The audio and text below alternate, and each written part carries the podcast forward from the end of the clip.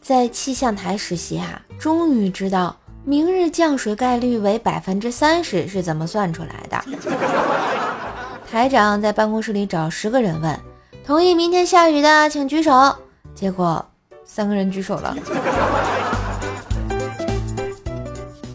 表弟相亲，女方问他什么学历，他深沉地说：“遗憾当年没有考上博士啊。”女的问他什么原因没考上，他说：“原因很多。”主要是初中没毕业。啊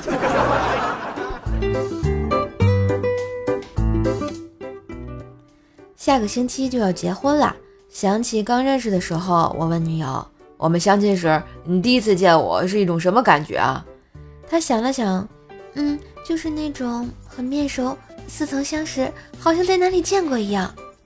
我说：“这可能是人们所说的缘分吧。”这时她又说：“是啊。”后来我才想起来，你一笑，脸上的褶子跟我们家隔壁老吴食堂卖的包子差不多。吃货女友一枚啊！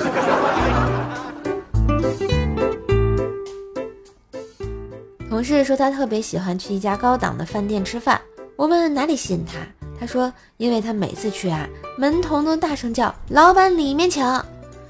同事说只有去那里吃饭，他才能感觉到有钱人一般的待遇啊。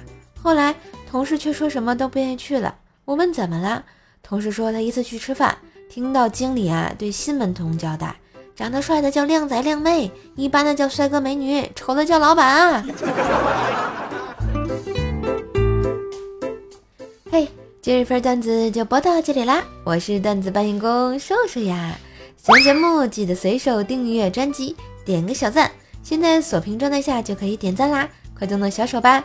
当然也可以点击我的头像进入我的主页，订阅一下另外的段子专辑《奏奈讲笑话》，每天持续更新中，也别忘了啊啊啊，打个五星好评哟！